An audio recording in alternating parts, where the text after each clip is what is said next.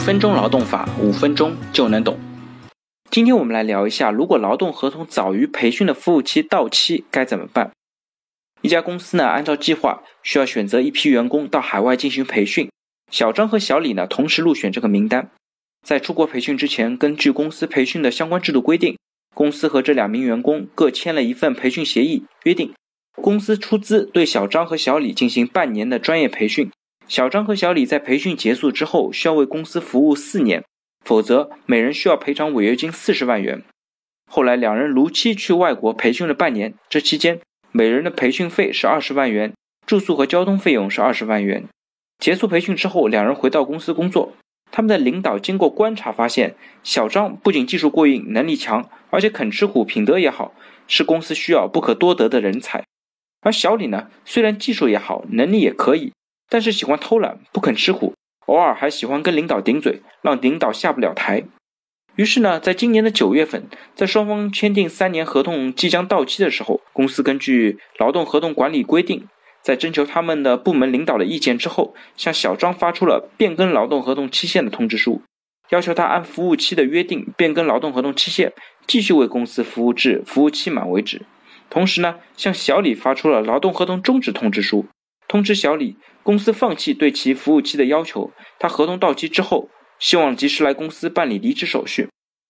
令人想不到的是啊，小张在收到通知之后，不同意变更劳动合同期限，要求到期终止劳动合同。据说呢，是有猎头在高薪挖他。而小李呢，在收到通知之后，也表示反对，不同意终止合同，要求继续履行服务期的约定。这让他们的领导有些啼笑皆非。公司想要的人呢，不肯留；公司不想要的人呢，却赖着不走。于是啊，公司调出了小张和小李的劳动合同和培训协议，在这两份协议当中呢，都有这么一个条款：劳动合同期满，如果公司放弃对员工剩余服务期的要求，终止劳动合同，公司不得要求员工承担违反服务期约定的违约责任。